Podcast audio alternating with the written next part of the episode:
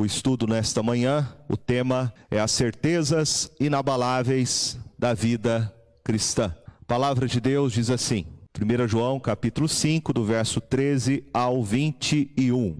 Estas coisas vos escrevi, a fim de saberdes que tendes a vida eterna, a vós outros que credes em o nome do Filho de Deus.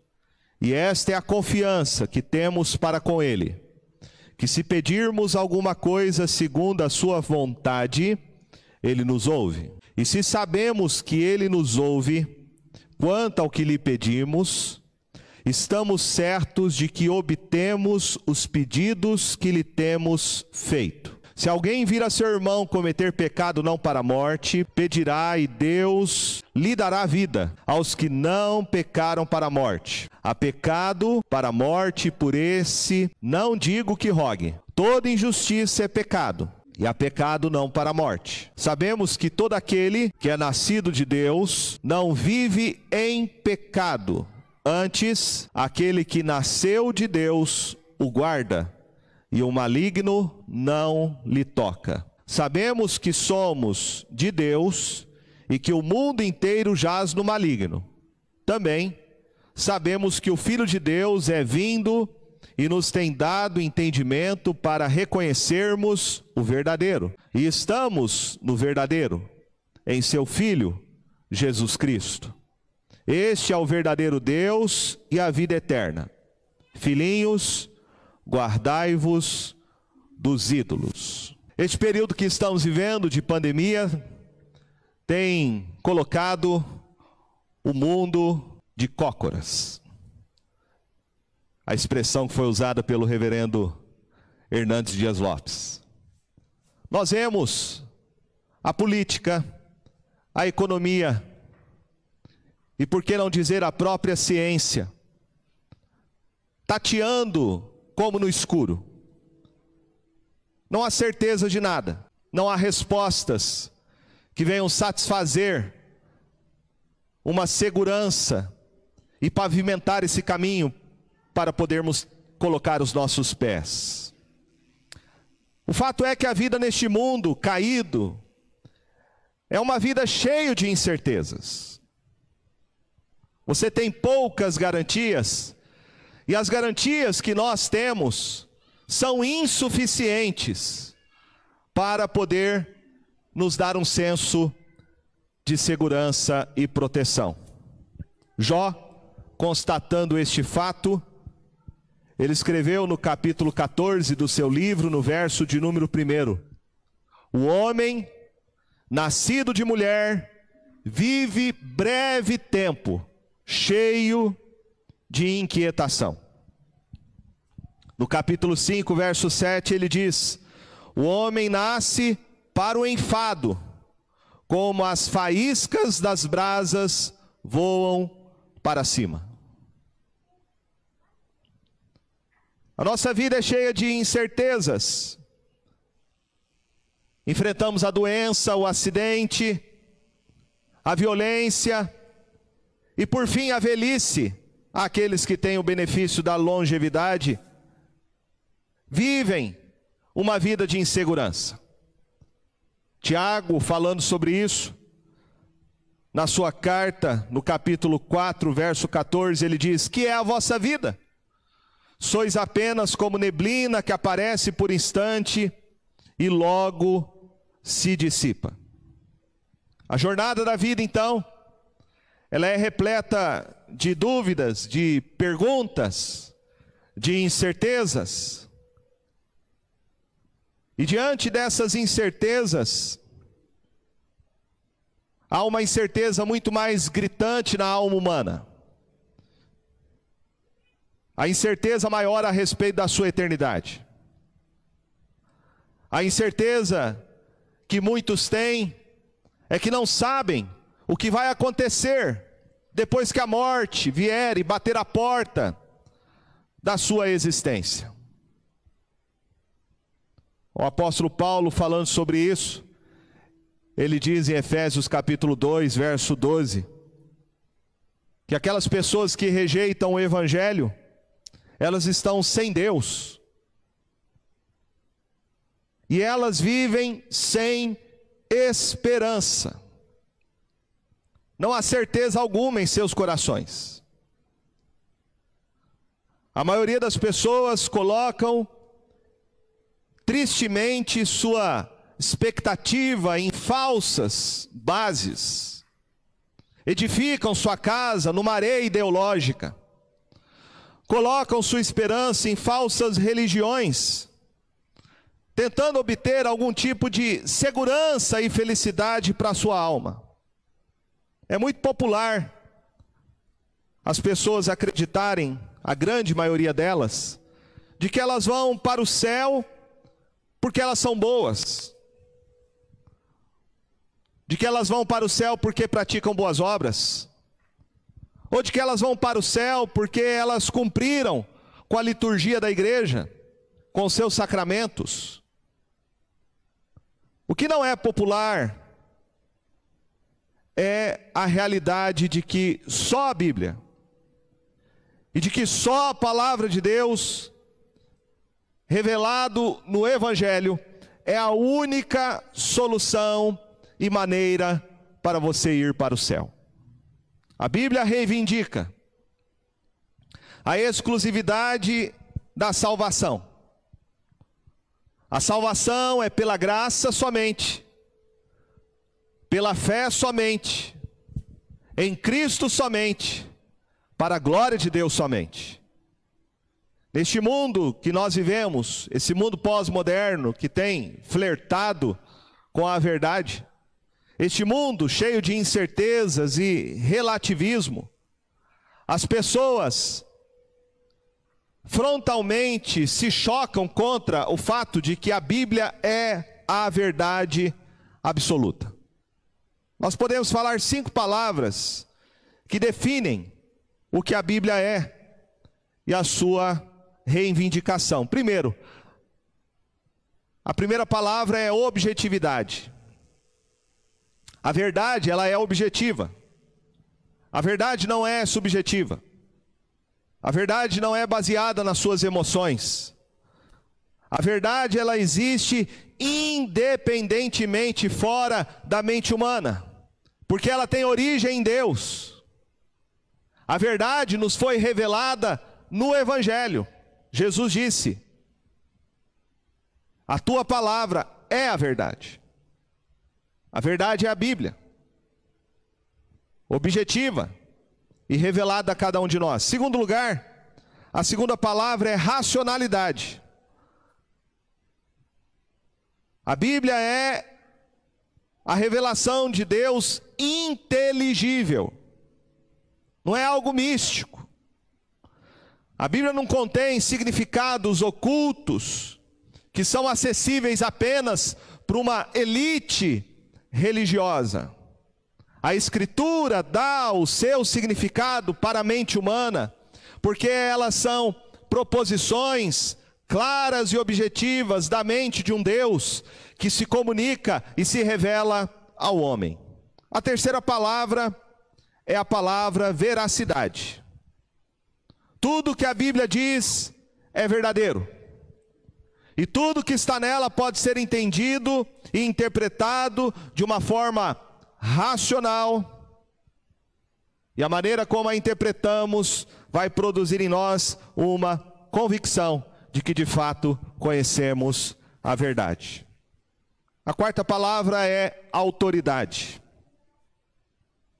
A verdade que nos foi revelada na Escritura, ela tem autoridade, porque ela é inspirada por Deus. A autoridade da Bíblia não depende de um concílio, ela não depende de uma igreja, ela não depende a sua autoridade de pastores ou papa. A Bíblia, somente ela, é a palavra de Deus, é a autoridade de Deus, ela é a única regra, única regra de fé, aquilo que devemos crer, e a única regra para normatizar a nossa conduta. E a palavra final é a palavra incompatibilidade. A Bíblia contém a verdade divina, ela é a palavra de Deus. E tudo que a contradiz é errado, é mentiroso. E não devemos fiar o nosso coração. O cristianismo, revelado na Escritura, é o único que tem compromisso com a verdade absoluta. Por isso se torna exclusivo no mundo inclusivo. A Bíblia é a verdade absoluta. No mundo que flerta com a verdade, no mundo cheio de relativismo. Esse texto que nós acabamos de ler, ele foi escrito pelo apóstolo João. E ele está nos falando aqui, descrevendo para nós algumas certezas, certezas que nos foram reveladas na Escritura, no Evangelho. Certezas essas que são inabaláveis para o cristão viver neste mundo cheio de relativismo, de perigos para a sua alma. Quando o apóstolo João escreveu esse texto,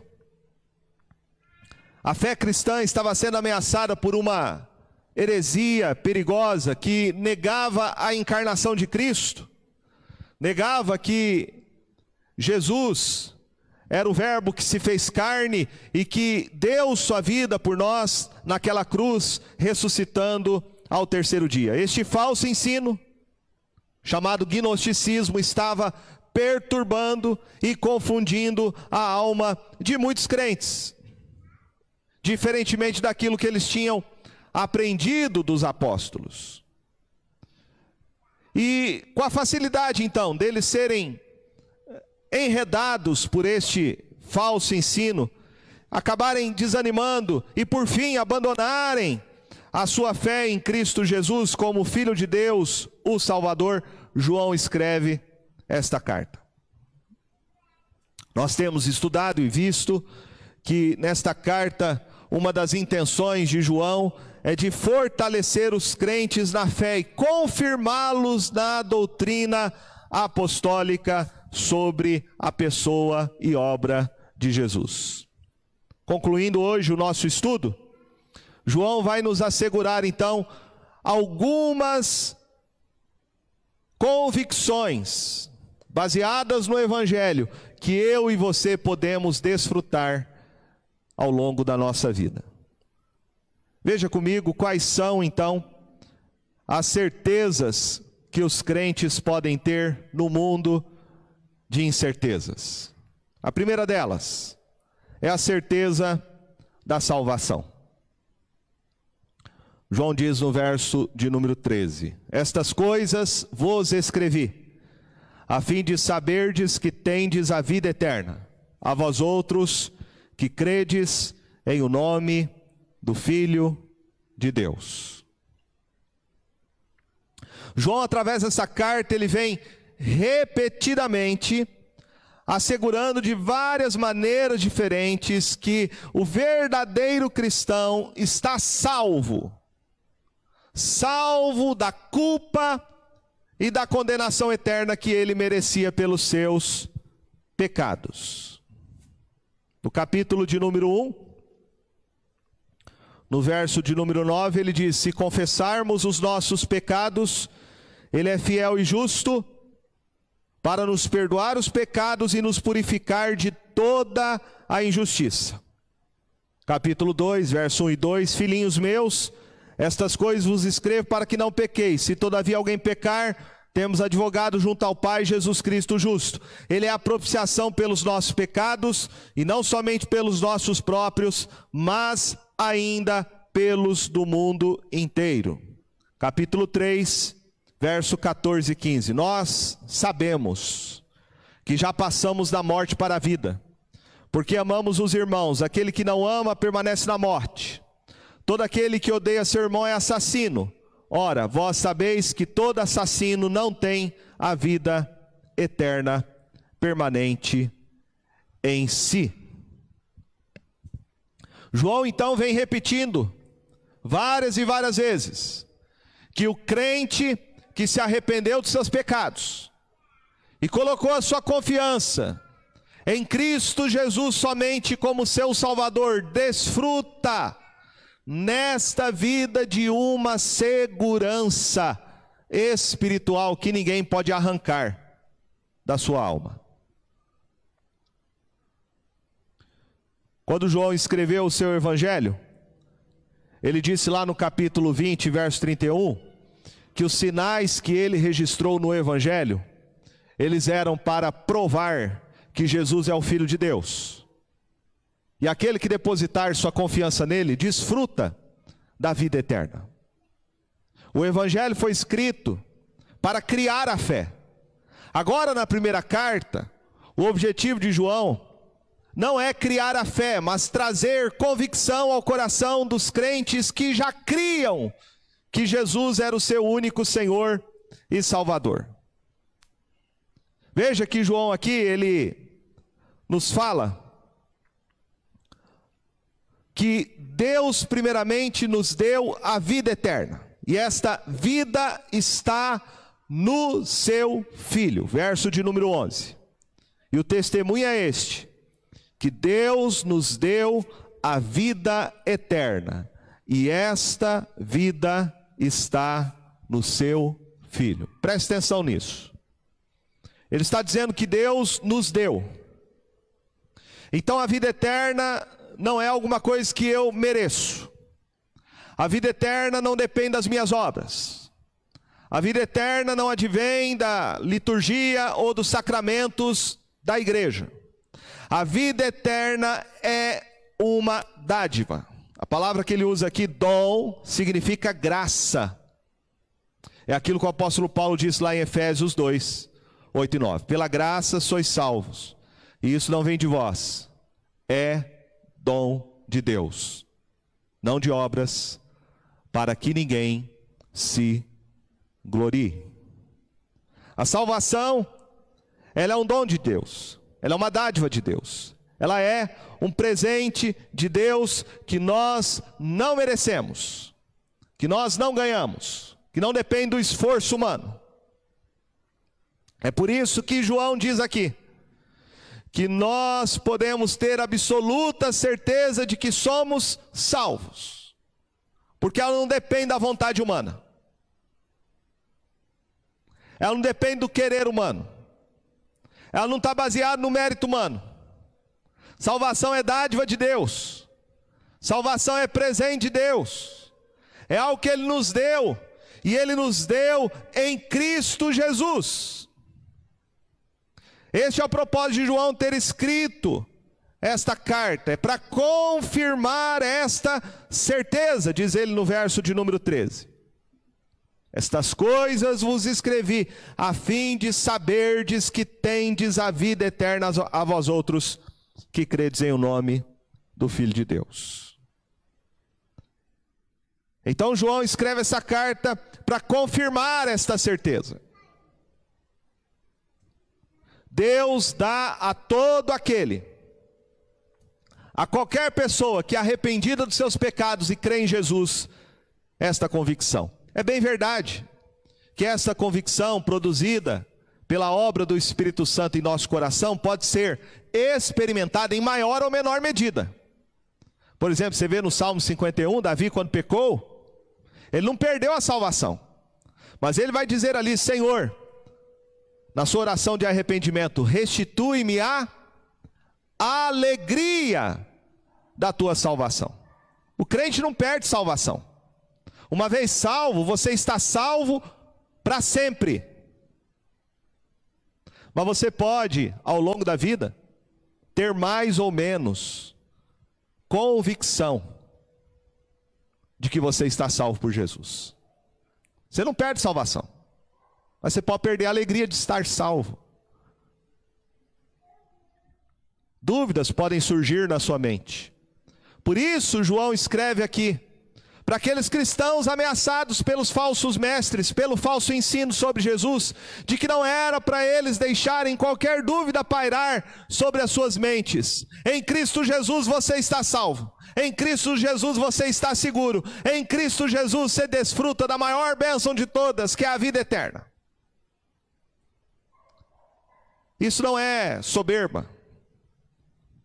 Isso não é orgulho espiritual. A certeza que nós podemos ter de que somos salvos está fundamentado na promessa que o próprio Senhor Jesus fez. Veja comigo o que ele diz em João, capítulo de número 6, verso de número 37 a 40. Todo aquele que o Pai me dá, esse virá a mim, e o que vem a mim, de modo nenhum lançarei fora. Porque eu desci do céu não para fazer a minha própria vontade, sim a vontade de quem me enviou. E a vontade de quem me enviou é esta: que nenhum eu perca de todos os que me deu. Pelo contrário, eu ressuscitarei no último dia. De fato, a vontade de meu Pai é que todo homem que vira o Filho e nele crer, tenha a vida eterna. E eu o ressuscitarei no último dia. Verso 47, Jesus disse: Em verdade, em verdade vos digo: quem crê em mim tem a vida eterna. Veja, é o presente. É um presente de Deus. Aquele que crê em Jesus está seguro. Aquele que crê em Jesus está guardado. Aquele que crê em Jesus não vai se perder, porque é a própria promessa e garantia feita pelo nosso Salvador. É por isso que nós podemos ter certeza da vida eterna, porque ela não depende de nós, não está baseada em nossas emoções e sentimentos. A certeza da vida eterna, esta convicção, está fundamentada exclusivamente na promessa de Jesus. Em segundo lugar, João não fala apenas sobre a certeza da vida eterna que o cristão pode desfrutar, ele fala também da certeza que nós podemos ter de que Deus responde às nossas orações. Veja o que ele diz no verso de número 14. E esta é a confiança que temos para com Ele. Esta é a confiança que temos para com Ele. Se pedirmos alguma coisa segundo a Sua vontade, Ele nos ouve.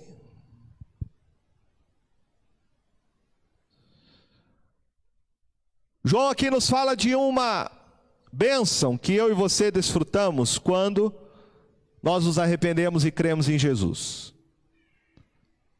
Todo aquele que recebe Cristo como seu Salvador, segundo a Bíblia, nasce de novo. Nasce pelo Espírito de Deus. E ele é adotado por esse Deus como seu filho. Por causa de Cristo Jesus, nós agora temos acesso à presença de Deus. Esta confiança que podemos ter de que Deus ouve as nossas orações, não é por causa de nós, é a confiança pela obra que Cristo realizou em nosso lugar, para o nosso benefício. O apóstolo Paulo, quando escreve em Efésios capítulo 3, verso 12, ele diz que nós podemos ter essa ousadia e acesso com confiança, mediante a fé em Cristo Jesus.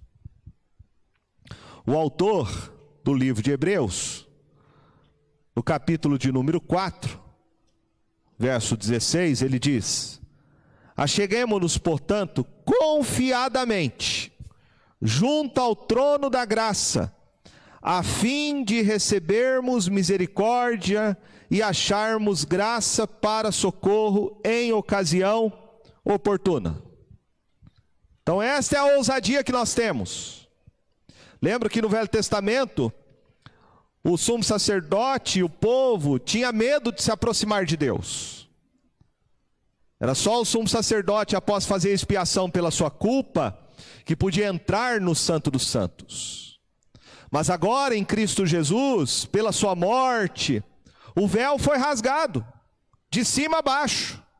E por meio de Cristo Jesus e através dos seus méritos, eu e você somos estimulados a entrar na presença do Santíssimo Deus, a comparecermos diante do seu trono, o juiz de toda a terra, o único que é santo, Deus Todo-Poderoso, e nós podemos fazer isso com confiança, fazer isso sem medo.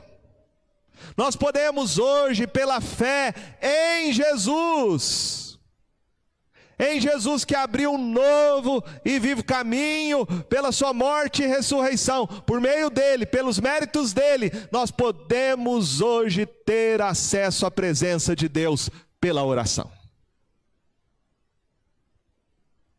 Essa é a confiança que temos. Mas veja que João diz que esta é a confiança que temos que se pedirmos alguma coisa segundo a Sua vontade, Ele nos ouve. E se sabemos que Ele nos ouve quanto ao que lhe pedimos, estamos certos de que obtemos os pedidos que lhe temos feito. Aqui um ponto importante. Nós temos a ousadia da oração por causa de Cristo. Mas João está dizendo aqui que podemos desfrutar de uma certeza. A certeza de que a nossa oração será eficaz. Esta certeza, segundo João, advém do fato de nós obedecermos e pedirmos segundo a vontade de Deus. Jesus havia dito isso. Veja comigo em João, capítulo de número 14.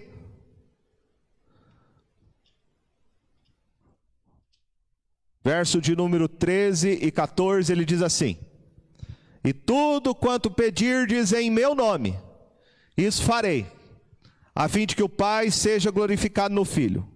Se me pedirdes alguma coisa em meu nome, eu o farei.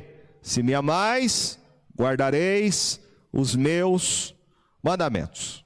No capítulo 15, verso 7, ele diz: Se permanecerdes em mim, as minhas palavras permanecerem em vós, pedireis o que quiserdes, e vos será feito.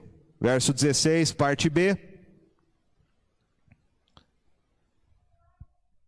E eu vos escolhi a vós outros e vos designei para que vades e deis fruto, e o vosso fruto permaneça, a fim de que tudo quanto pedirdes ao Pai em meu nome, ele vô-lo conceda. Então quero que você entenda uma coisa.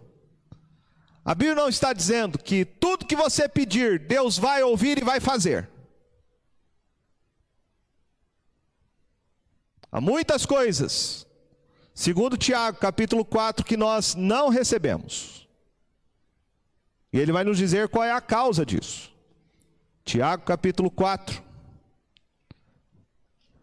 verso de número 3, ele diz: Pedis e não recebeis, porque pedis mal, para esbanjardes em vossos prazeres. Então, esse tipo de oração Deus não ouve.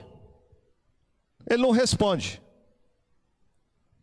É quando você pede para esbanjar nos seus prazeres, quando você pede baseado em seus interesses, quando você pede movido pelo seu egoísmo, quando você pede a Deus baseando a sua oração em seus desejos carnais. Esta oração Deus não atende. Essa oração Deus não ouve. Esta oração Deus não responde.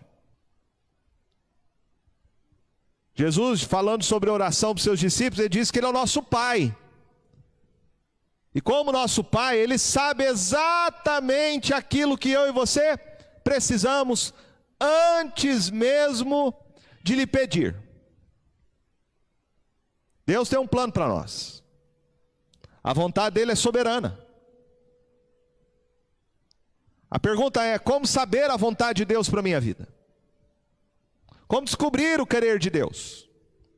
Você descobre o querer de Deus, a vontade de Deus, exatamente quando você estuda, quando você examina, quando você medita na palavra de Deus. Aqui está a mente de Deus revelada a nós. E quando você o conhece pela Escritura, quando o Espírito Santo abre os seus olhos e ilumina seu coração para essas verdades, você passa a conhecê-lo e a sua oração vai ser de acordo com a vontade dele. É aquilo que Jesus ensinou na oração modelo, a oração do Pai Nosso. Ele diz lá em Mateus capítulo 6, verso 10, que devemos pedir para que a vontade de Deus seja feita, assim na terra como no céu. É isso que João está dizendo aqui. A certeza que nós podemos ter de que as nossas orações serão respondidas é quando nós pedimos segundo a sua vontade, diz ele.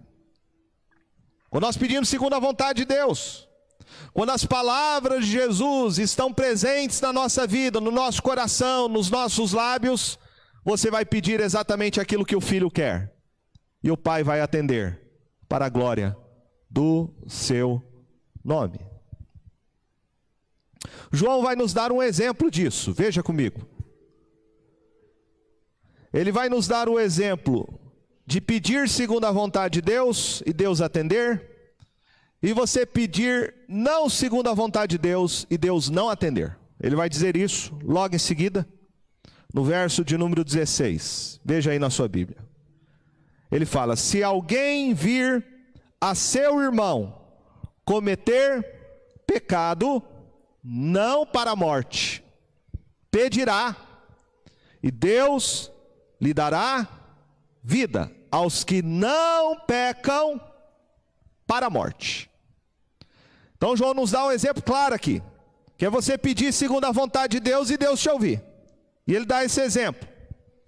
Ele fala de você ver um irmão em Cristo pecando um pecado que não é para a morte. Bom, João vai mostrar para a gente, em toda a sua carta, que o cristão pode cometer certos pecados em sua vida. E pecado, segundo ele, é você transgredir a palavra de Deus. O apóstolo Paulo, escrevendo aos Gálatas,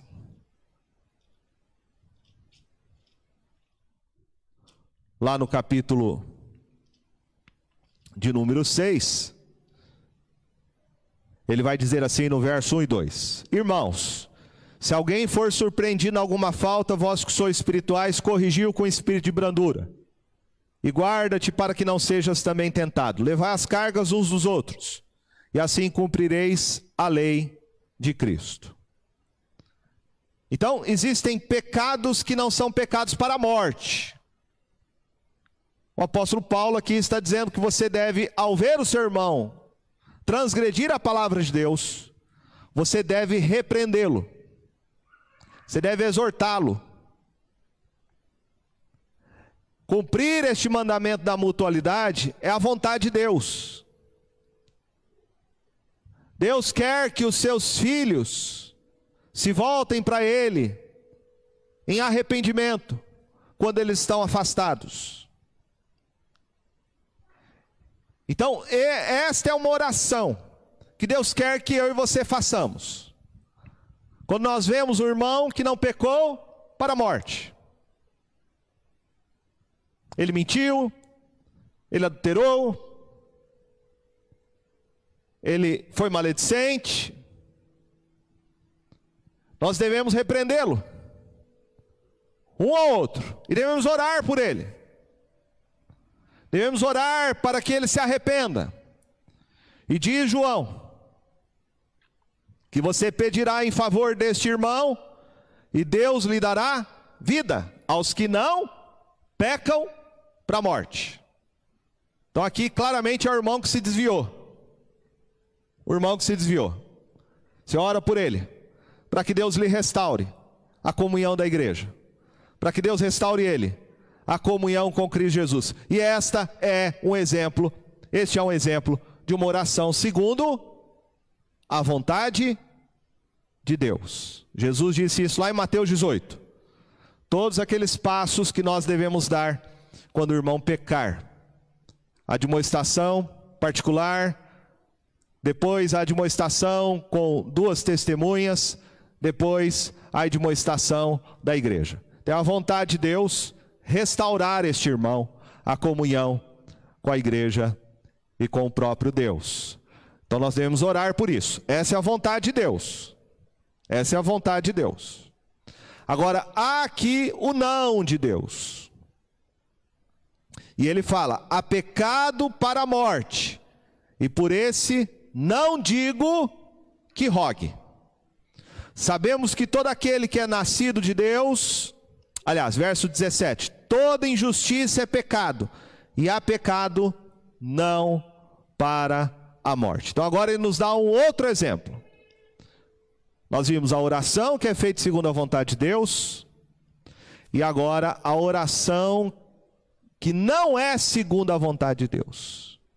A oração que não é segundo a vontade de Deus é você orar por, por, um, por aquele que professava a fé cristã e cometeu o pecado para morte. Bom, o que, que é isso? Há muita discussão sobre esse assunto. Mas há alguns textos, e essa é uma regra hermenêutica, né? Quando você não entende um texto que é mais obscuro, você precisa lançar luz através de outros textos nesta passagem. E aí você vai ver o Senhor Jesus falando sobre isso em Mateus. Acompanhe na sua Bíblia. Mateus capítulo 12. Mateus capítulo 12. Eu não vou ler todo o texto, mas Jesus tinha aqui curado um endemoniado, um, menino endemoniado, que era cego e mudo, e ele curou. E ele passou, o mudo passou a falar, passou a ver. E aí então os fariseus começaram a dizer que ele estava expelindo aquele demônio, não pelo poder de Deus, mas pelo poder de Beuzebu, dizendo que Jesus era o maioral, o chefe dos demônios. E Jesus vai responder, dizendo no verso 28: Se porém eu expulso demônios pelo Espírito de Deus, certamente é chegado o reino de Deus sobre vós. Verso 30: Quem não é por mim é contra mim, quem comigo não ajunta, espalha. Aí o verso 31: Por isso vos declaro: todo pecado e blasfêmia serão perdoados aos homens, mas a blasfêmia contra o Espírito Santo não será perdoado. Se alguém proferir alguma palavra contra o Filho do Homem, ser-lhe-ás perdoado. Mas se alguém falar contra o Espírito Santo, não lhe será isso perdoado, nem neste mundo, nem no porvir. Então, este é o pecado para a morte, que João diz lá. O que é o pecado para a morte? Blasfemar contra o Espírito Santo. Aqueles fariseus estavam dizendo que Jesus havia expulsado aquele demônio daquele jovem, mudo e cego, porque ele era o maioral, o chefe dos demônios. Isto é blasfemar contra o Espírito Santo. Blasfemar contra o Espírito Santo é você não reconhecer quem é Jesus. Blasfemar contra o Espírito Santo é você não confessar Jesus como seu único Senhor e Salvador. Blasfemar contra o Espírito Santo é você rejeitar a única oferta de salvação para o homem, que é o homem se arrepender de seus pecados e crer que Jesus é o seu Salvador. Este é o pecado para morte rejeitar que Jesus é o Filho de Deus.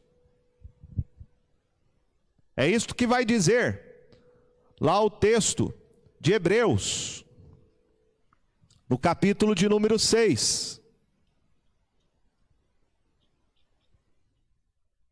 Veja comigo, Hebreus capítulo 6, verso de número 6 diz assim: E caíram, sim, é impossível outra vez renová-los para arrependimento, visto que, de novo, estão crucificando para si mesmo o Filho de Deus e expondo a ignomínia. Aqui no contexto de Hebreus, as pessoas estavam rejeitando pelo legalismo judaico, pelo cerimonialismo, pelas leis dietárias, pela guarda do sábado, que Jesus não era suficiente para ser o Salvador. E quando alguém rejeita que Jesus é o único e suficiente Salvador, está novamente querendo crucificar o Filho de Deus. São esses que caíram e que é impossível renová-los novamente. Aqui o texto não está falando de gente que era salva por Jesus e perdeu a salvação. Aqui está falando de gente que aderiu ao cristianismo, mas de maneira resoluta, obstinada, rejeita depois Cristo Jesus como o único caminho, o único Salvador. É este pecado que João diz aqui, que é o pecado para morte, e por ele você não deve orar. Se alguém pecar para a morte, não ore, porque Deus não vai ouvir a sua oração. No contexto lá de primeira carta de João, certamente ele está se referindo ao falso mestre, ao anticristo, que ele mesmo faz menção na sua carta. Os falsos cristos que estavam pregando um falso evangelho. Lá em 1 João 2, verso 19, ele diz: eles saíram de nosso meio. Entretanto, não eram dos nossos, porque se tivessem sido dos nossos, teriam permanecido conosco. Todavia, eles se foram para que ficasse manifesto que nenhum deles é dos nossos. Apostasia. Apostasia é alguém rejeitar o evangelho de Jesus, uma vez que esta pessoa um dia veio a fazer uma confissão pública a respeito de Jesus e agora está rechaçando o Filho de Deus. Este é o pecado sem perdão. Blasfêmia contra o Espírito Santo. Pecado para a morte. E João deixa aqui um exemplo claro. Se o meu irmão pecar, eu posso orar por ele.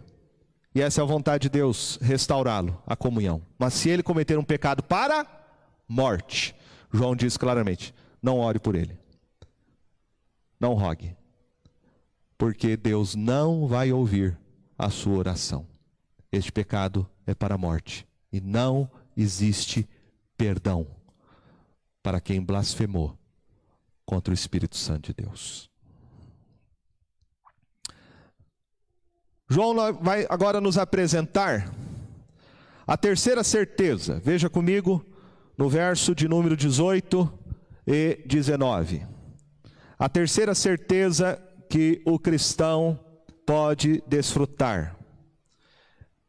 Ele diz: Sabemos que todo aquele que é nascido de Deus não vive em pecado, antes, aquele que nasceu de Deus o guarda, e o maligno não lhe toca. Sabemos que somos de Deus e que o mundo inteiro jaz no maligno. A certeza que eu e você podemos ter e desfrutar nesta vida como povo de Deus é a certeza, segundo João, de que nós perseveraremos na fé em Cristo, porque nós seremos preservados pelo próprio Deus. A primeira coisa que ele fala, veja comigo, é da perseverança do povo de Deus. Ele diz: Sabemos que todo aquele que é nascido de Deus não vive em pecado. Gente precisa entender que João aqui não está falando que o cristão não peca. Não é isso que ele está dizendo.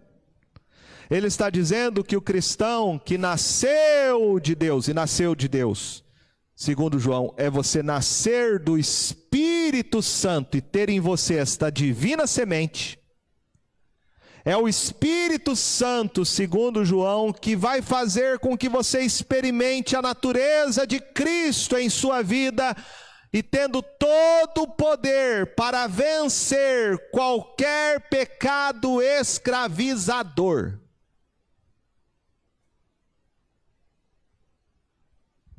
É o que o apóstolo Paulo, escrevendo na sua, sua carta aos Romanos, capítulo 6, verso de número 17, diz: Mas graças a Deus porque outrora escravos do pecado, contudo vieste a obedecer de coração a forma de doutrina que foste entregues, e uma vez libertados do pecado, fostes feitos servos da justiça. Verso de número 22. Agora, porém, libertados do pecado, transformados em servos de Deus, tendes o vosso fruto para a santificação e por fim a vida eterna. Um ponto aqui interessante. Jesus não somente morreu pela culpa do seu pecado. Segundo o apóstolo Paulo, Jesus morreu e ressuscitou para quebrar o jugo do pecado sobre a tua vida. Ele morreu não somente pela culpa, ele morreu também pelo poder. Ou seja, Cristo Jesus te liberta da condenação eterna, mas Ele também te liberta do poder do pecado sobre a tua vida. Então, quando o Espírito Santo de Deus vem sobre você e faz você experimentar o novo nascimento, quando ele te convence acerca do pecado, da justiça e do juízo e aplica em seu coração a obra de Cristo, você pode agora viver em novidade de vida. Você pode agora falar não para o pecado. Você pode agora vencer qualquer vício na sua vida, seja o que for. Qualquer pecado escravizador, pornografia, adultério, vícios, o vício da droga, o vício da cocaína, o vício da maconha, o vício do cigarro, o vício da bebida, o crente pode desfrutar nesta vida desta certeza. A certeza de que ele é de Cristo, pelo fato dele conseguir, pelo poder de Deus, não pelas suas forças, mas pelo poder de Cristo, você conseguir vencer os pecados que antes te escravizavam. Isso não significa que você não vai cair, mas significa que toda vez que você cair, você vai se arrepender Significa que toda vez que você cair, você vai se levantar.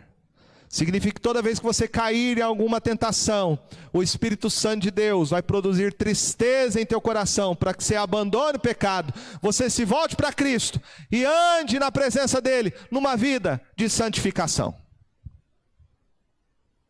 É isso que João quer dizer. Quando ele fala que todo aquele que é nascido de Deus não vive em pecado. Antes, aquele que nasceu de Deus o guarda, e o maligno não lhe toca. Sabemos que somos de Deus e que o mundo inteiro jaz no maligno. Então veja que você é guardado neste caminho de santificação, porque Deus é quem guarda você.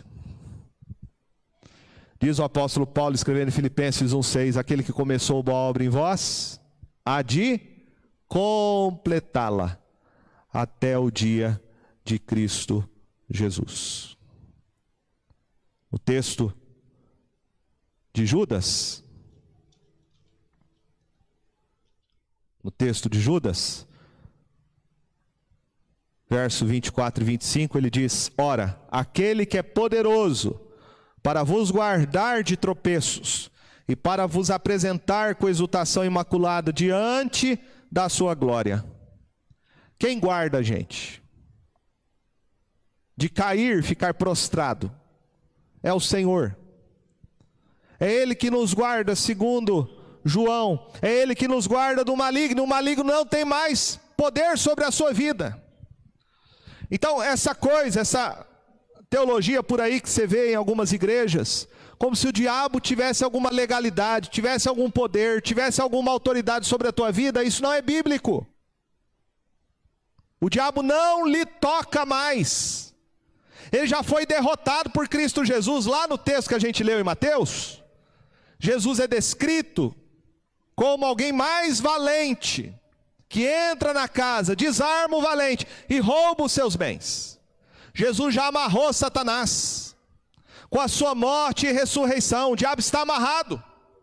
Na vida do cristão que nasceu de novo, que tem o Espírito de Deus, o diabo não lhe toca, não tem autoridade, não tem legalidade, não tem poder sobre a tua vida. Crê nisso. Você é de Cristo.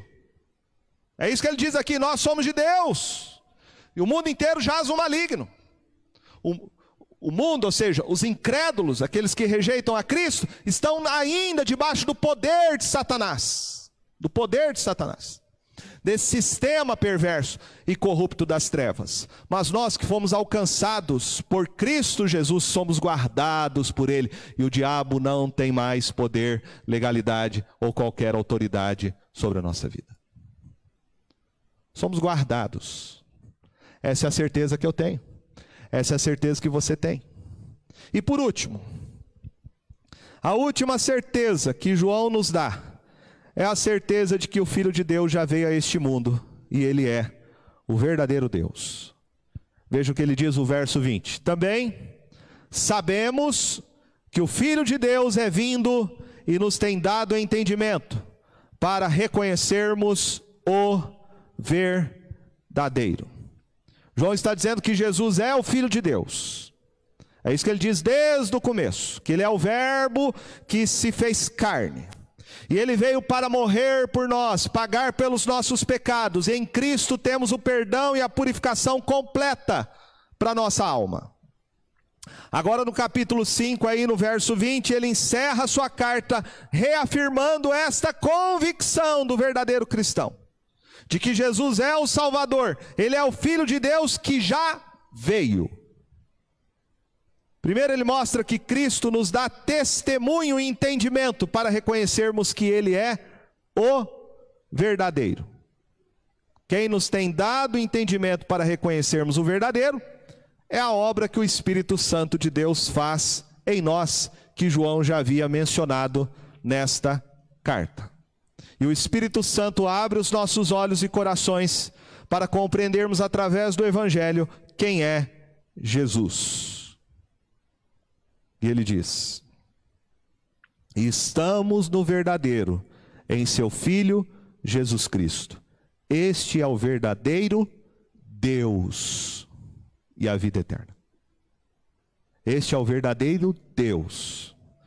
João termina exatamente rechaçando aquela doutrina gnóstica, o falso ensino, que dizia que Jesus era apenas filho de Maria e de José, apenas um homem que o Cristo desceu sobre ele no batismo e o abandonou quando morreu na cruz. João está rechaçando esse falso ensino, mostrando que Jesus é Deus. Ele é o Deus verdadeiro. Ele é o Deus verdadeiro. Ele não é uma manifestação de Deus, ele não é uma aparição. Ele é o Deus que se fez carne e veio habitar entre nós. E Jesus abre os nossos olhos para conhecê-lo através da ação do seu Santo Espírito por meio da palavra. Ele é o Deus verdadeiro. João quer nos assegurar isso, não tenha dúvida disso. Não se deixe levar pelo falso mestre, pelo falso ensino. Jesus é Deus que se fez carne. Creia nisso e não deixe ninguém roubar esta sua convicção. Mas ele nos dá a palavra de advertência, veja no final. Filhinhos, Guardai-vos dos ídolos. Quando João escreveu essa carta, ele estava na cidade de Éfeso. E a cidade de Éfeso era conhecida pela sua idolatria dominante. Havia lá o grande templo dedicado à deusa dos Efésios, deusa Artemis ou deusa Diana.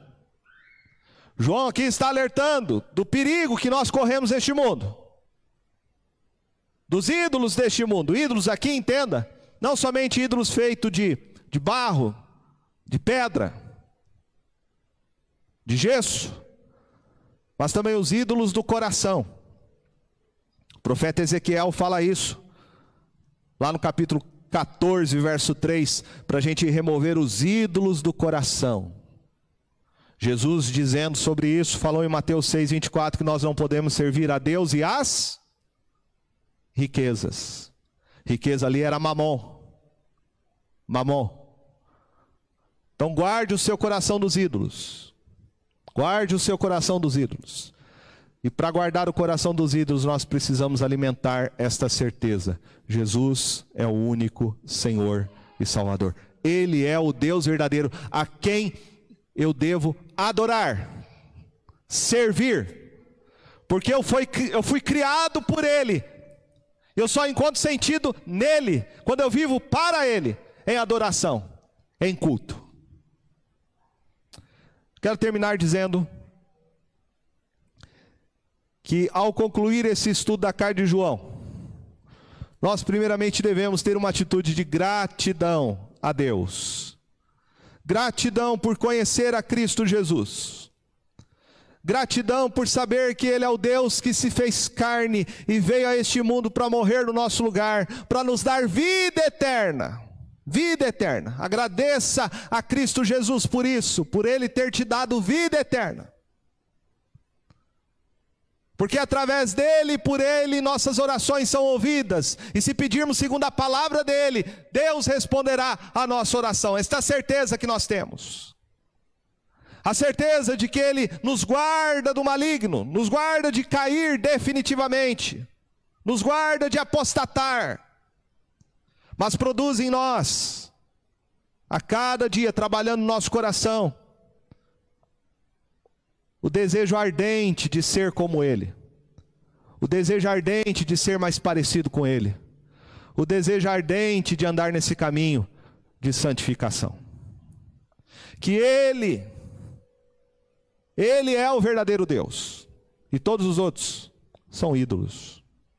Que neste mundo de relativismo, relativismo filosófico, ético, moral, nós temos absoluta convicção que Jesus é o único Deus, Ele é o caminho, Ele é a verdade, Ele é a vida.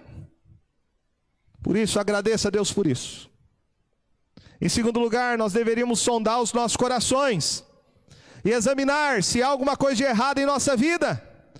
Nós devemos pedir ao Senhor, humildemente, que Ele venha e Ele restaure os nossos corações.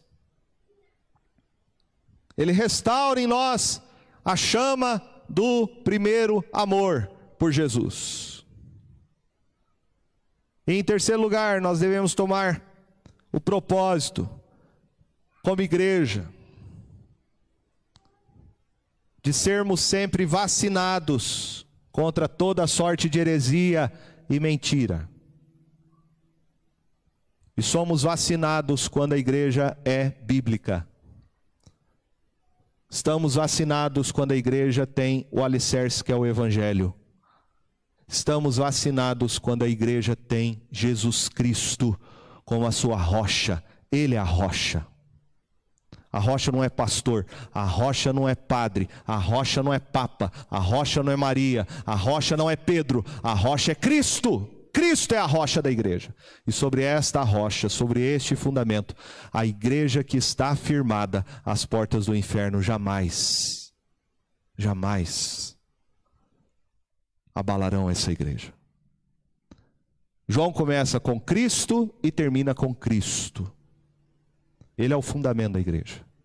E se nós estamos sempre tendo a nossa mente renovada, não em algo diferente, não em nenhuma novidade, em nenhuma filosofia, em nenhum movimento, em nenhum novo programa, mas sendo renovados no antigo, porém cada novo, porque o Espírito Santo faz isso em nós.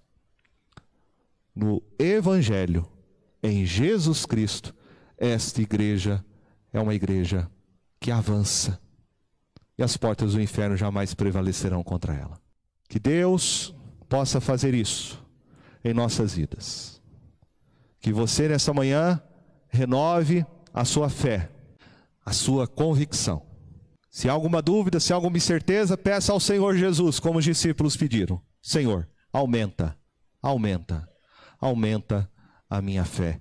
e que eu possa desfrutar dessas certezas e convicções que aquele que crê, aquele que crê, pode experimentar. Que Deus os abençoe. Amém?